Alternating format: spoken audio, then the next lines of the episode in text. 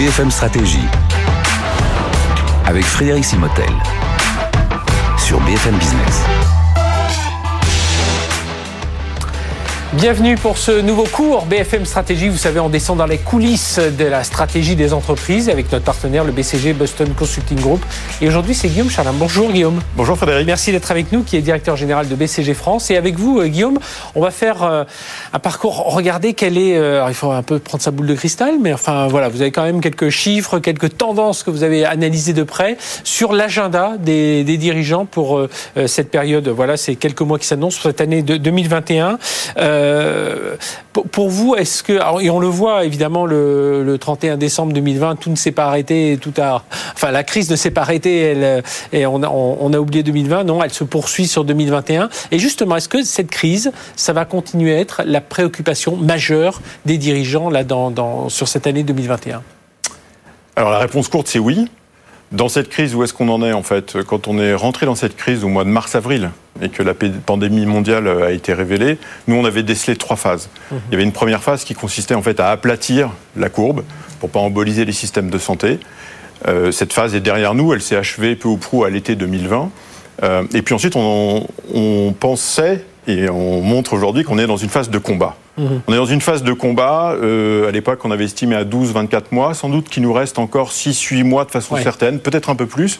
Et cette phase de combat, en fait, elle s'achève par l'arrivée d'un vaccin qui permet euh, de mettre la pandémie définitivement derrière nous. Et- Et, puis et- la troisième étape, Voilà, qui vient chevaucher un peu peut-être cette phase de combat. C'est on prépare l'avenir. on prépare l'avenir. On prépare l'avenir. Et donc là, aujourd'hui, on est encore dans cette phase de combat avec 6 8 mois devant nous, au moins, j'ai envie de dire, euh, jusqu'à ce que cette pandémie soit euh, vraiment derrière nous et puis qu'on puisse vraiment, vraiment s'enclencher dans l'avenir. Alors justement, on va s'arrêter un moment sur cette phase de combat. C'est quoi les grands enjeux aujourd'hui de, de cette combat? Parce qu'il faut évidemment gérer la crise, mais en même temps, bah, il faut quand même préparer l'avenir justement. Exactement. Donc nous, on voit euh, trois, trois grands enjeux.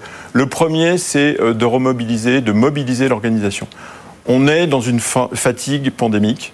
Euh, plus de la moitié euh, des gens sont inquiets sur l'avenir. Euh, plus de 50% déclarent que le pire est encore devant nous.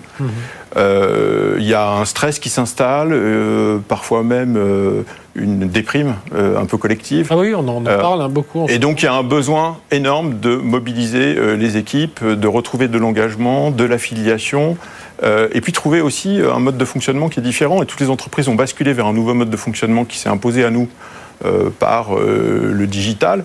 Euh, plus de la moitié des individus vont déclarer qu'ils ont perdu en productivité quand il s'agit de faire des tâches collaboratives, de travailler à plusieurs. Les gens ont très gagné en, en productivité dans les tâches qui leur sont propres, en silo. En revanche, la collaboration à plusieurs euh, est difficile. Donc, Et, et- et ce qui manque, c'est peut-être cet, cet engagement. Enfin, ce, ce qui- ce sur quoi il faut travailler, j'imagine, pour les dirigeants, c'est co- comment on réengage tout le monde un peu. C'est voilà. ça, Et donc ça, c'est la première priorité de, de court terme. Ouais. La deuxième priorité de court terme, c'est de retrouver des marges de manœuvre euh, financières. hein.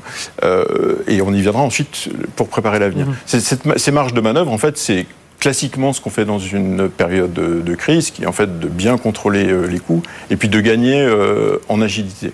Un sujet là-dessus qui est très intéressant, c'est tout l'apport que peut avoir la data et le digital. Hein, Nous, on a mis en place euh, un produit qui s'appelle Lighthouse, le phare, qu'on a déployé dans une dizaine de secteurs à travers le monde et c'est un produit qui travaille à partir de données haute fréquence sur l'intelligence artificielle qui vont être capables, qui va être capable de prédire l'avenir à un horizon de un mois, deux mois, trois mois.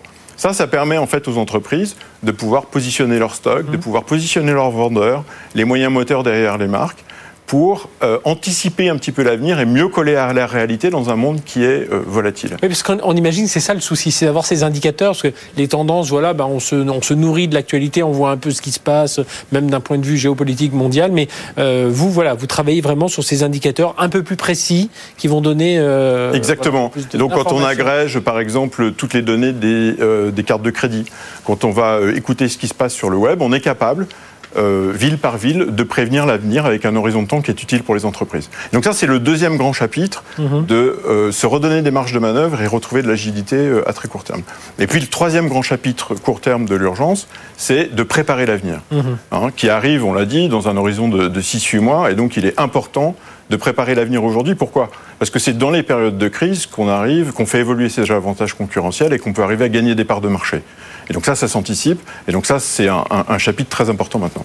Alors justement, comment il se dessine euh, Parce que c'est en préparant l'avenir qu'on dessine un peu le, la période. Alors je ne sais pas s'il faut parler post-crise ou avec crise. Enfin, euh, on va voir comment on va vivre aussi ces, ces, prochains mois. Mais voilà, comment ça se dessine une fois que oui, il y aura ce vaccin, qu'on commencera à revenir à un mode un peu plus normal?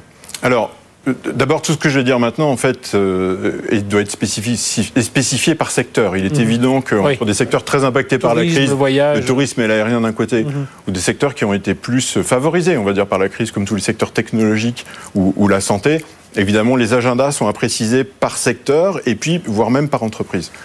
Si on doit éclairer l'avenir, euh, c'est difficile de le dessiner, mais si on doit l'éclairer, on voit un peu trois lentilles pour l'éclairer. Le premier, c'est l'évolution de la demande. Mhm. Hein, je vais prendre trois exemples qui sont très éclairants. Le premier, c'est la demande sur les services. Aujourd'hui, il y a un tiers des clients bancaires qui consultent leur app de façon quasiment quotidienne. Il y a un tiers des clients bancaires qui pensent qu'à l'avenir, ils n'ont plus besoin d'aller dans une agence. ça, c'est très différent de ce qu'on avait il y a, un mmh. an. Si je prends un deuxième exemple, il y a 60% des gens en âge de consommer, c'est au niveau mondial, qui ont acheté sur le e-commerce, via e-commerce, pendant la période de, pandémie. Mmh. Et pour la moitié de ces achats, ce sont des achats nouveaux. Soit parce que c'était des gens qui n'avaient pas l'habitude de consommer en e-commerce, soit parce qu'ils ont acheté dans des catégories où vous n'avez pas l'habitude d'acheter. Mhm. Et on a vu d'ailleurs dans cette période-là le gap générationnel entre les plus anciens qui n'utilisaient pas e-commerce et les plus jeunes qui en étaient des fervents utilisateurs se réduire considérablement. Et donc on s'est fait catapulter dans un monde euh, en l'espace de 6-8 mois qu'on aurait sans doute mis 5 ans à, atteindre. Et puis, puis, en plus, on, va, on sait que voilà, ceux qui vont sur Internet ne reviendront pas en arrière. S'installera sans doute un mode hybride, euh, euh, voilà, peut-être pour certains, mais sinon, voilà, on est plutôt parti vers. Autre exemple intéressant, quand on décrit l'avenir et qu'on pense à l'évolution de, la demande, euh, pré-pandémie, les réservations sur Airbnb, c'est la moitié des réservations de Marriott. Aujourd'hui, celles de Airbnb sont 50%, plus gros, 50 plus grosses que celles de Marriott. Mhm. Donc, première lentille, il faut éclairer cette nouvelle demande dans un monde digital. Et la réalité déjà de ce qu'on observe aujourd'hui est sans doute un bon indicateur de ce qu'on peut euh, imaginer pour, euh, pour l'avenir. Deuxième lentille, pour l'éclairer, c'est tout ce qui va être autour euh, de la résilience des chaînes de manufacturing et mhm. de distribution et de transport. Je pense que un des grands révélateurs de la crise, ça a été de constater qu'en fait, on avait morcelé les chaînes de valeur et que du coup, on était très dépendant de ce qui pouvait se passer à d'autres coins du monde qui, étaient capables de bloquer des usines. On, le voit sur les, microconducteurs, les, les, Alors exactement, c'est ce qu'on observe en ce moment qui mm. bloque euh, un certain nombre de chaînes industrielles. D'auto. D'auto. oui, voilà, c'est Absolument. chose auquel on n'a pas forcément pensé. Absolument. Et donc, repenser euh, les chaînes de production euh, et les supply chains à l'aune de cette résilience, Hein, va être quelque chose d'important. Alors là, euh, bien sûr, si elles sont comme ça, elles ont été incroyablement optimisées, mhm. ces, chaînes. Donc il va y avoir une forme de dégradation, notamment, il pourrait y avoir une forme de dégradation, notamment parce qu'on devra dupliquer des actifs de production, mais aussi pour des questions de, de coûts. Et là, la data et l'intelligence artificielle et le digital sont aussi des moyens de gagner en agilité et de réduire les, les, les coûts pour rendre nos bassins de production compétitif, ou en tout cas euh, aussi pratiquement aussi compétitif que d'autres bassins de production qui étaient moins, euh, moins coûteux. Une troisième lentille autour de, des organisations, enfin voilà, de la, façon Exactement. dont on va travailler Exactement. Donc ça, c'est la troisième lentille qui est, qui est, sans doute la plus importante et la plus complexe, qui est en fait euh, les modes, les modes d'organisation. Et là, le maître mot qu'on voit se dessiner, c'est l'agile à l'échelle. Mhm. alors, c'est beaucoup d'entreprises l'ont expérimenté finalement dans cette période de, pandémie qui s'est imposée à nous. Euh, et les deux tiers déclarent que euh, c'est la voie qu'on veut explorer. Et dans les discussions avec les dirigeants, on voit bien qu'aujourd'hui, c'est très haut dans l'agenda. Alors ça a plusieurs conséquences. Euh, ça a une conséquence sur le rôle du leader, mm-hmm. qui passe d'un rôle de commande et de contrôle à un rôle plus de construction de compétences et de définition de, de cadres stratégiques. Ça a un rôle sur les compétences elles-mêmes où il va falloir accompagner les organisations, les individus en mhm. montée en compétences sur ce nouveau mode de fonctionnement et puis sur les transformations qui vont nous préoccuper. Et puis, ça a un rôle sur les écosystèmes. C'est-à-dire que de plus en plus, les entreprises travaillent en mode ouvert avec des partenaires qui vont apporter leurs compétences technologiques, leurs compétences. Finalement, ça a un peu accéléré ce qui existait déjà, qu'on commençait à voir, l'open innovation, enfin, tout, ce, dont vous nous parlez. Voilà, ça s'est considérable. La crise n'a fait qu'accélérer vraiment c'est bah, chacun de, ces points. Euh, il nous reste un, peu, plus de trois minutes. Les, les grandes transformations, parce que j'aimerais bien vous entendre sur les grandes transformations de l'entreprise et puis euh, ce que ça change aussi, vous l'avez un peu dit, sur le modèle leadership. Alors, les grandes transformations à attendre Les grandes transformations d'entreprise qu'il faut de toute façon accélérer. On n'a pas besoin d'inventer le futur avant mhm. de le décider. Il faut le faire maintenant. C'est la transformation digitale, intelligence artificielle d'une part, la transformation durable d'autre part.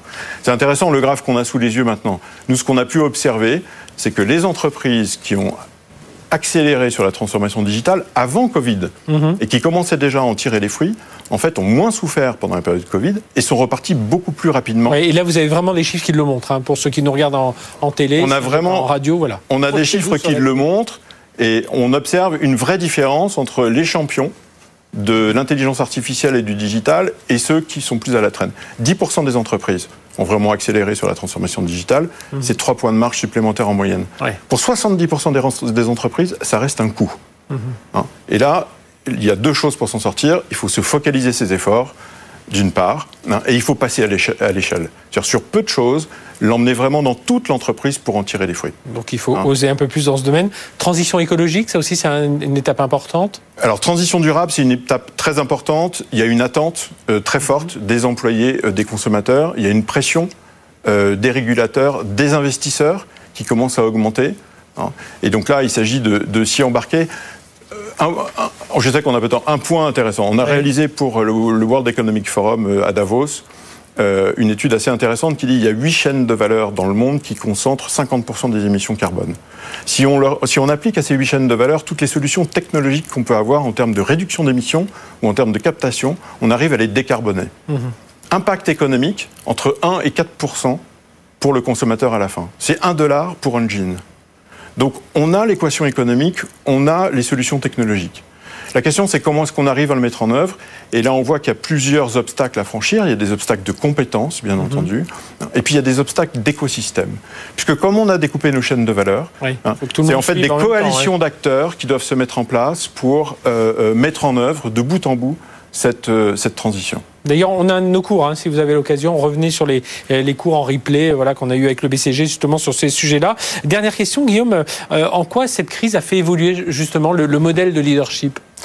Alors, euh, assez profondément. On a l'habitude de dire dans le modèle de leadership, il y a un peu trois composantes. La tête, c'est la stratégie. Les mains, c'est comment faire. Et puis il y a le cœur, qui est plus l'empathie et l'écoute. Euh, historiquement, le rôle de leader était assez focalisé, en fait, euh, bien sûr sur les trois, mais avec une prépondérance sur la tête, la stratégie et puis le comment. Et ce qu'on voit aujourd'hui, en fait, on vient de réaliser un sondage auprès de 4000 employés euh, en Europe, et on voit qu'il y a une attente disproportionnée, extrêmement forte sur le cœur l'écoute, l'empathie, la proximité, qui sont des valeurs très fortes. Hein. Alors ça ne veut pas dire qu'il ne faut plus faire de la stratégie, ça ne veut pas dire qu'il ne faut pas déterminer le comment. Ça vient s'ajouter en fait. Et ça, ça veut dire que les leaders vont être incroyablement attendus sur ces dimensions-là, qui sont des dimensions euh, complexes et qui doivent être relayées à tous les maillons de, de, de l'organisation. Davantage de quête de sens et tout ça. Davantage de quête de sens, etc. Et puis dernier point qui est intéressant dans, cette, euh, dans les constats un peu de nouvelle donne, c'est que quand on demande euh, euh, aux employés est-ce qu'ils veulent devenir manager, est-ce qu'ils veulent devenir leader, il n'y en a que 11 qui répondent, 11% euh, qui répondent oui. Donc c'est plus très aspirationnel. Pourquoi? Parce qu'en fait, et c'est l'agile qui pointe son, pointe son, nez, on s'aperçoit que ces rôles-là sont incroyablement complexes, mhm. avec les trois dimensions qu'on vient d'évoquer là, et qu'en fait, ils doivent évoluer. Donc le, le, rôle de leadership et de management doit considérablement évoluer en sortie de crise et puis dès maintenant en fait. Oui, donc déjà il faut déjà déjà y penser, mais je pense que euh, voilà tout ce que vous nous dites, voilà ça résonne évidemment dans la tête des nombreux dirigeants aujourd'hui. Merci Guillaume Charlin, directeur euh, euh, général du BCG en France, d'être venu nous éclairer. Bien entendu, voilà je, je ne peux que vous conseiller de regarder en replay encore et que ça vous fasse bien réfléchir sur tous ces changements hein, importants que vous vivez, que nous vivons tous au quotidien, et surtout il faut préparer l'avenir. Allez, on se retrouve bah, très vite pour un nouveau cours BFM Stratégie. BFM Stratégie sur BFM Business.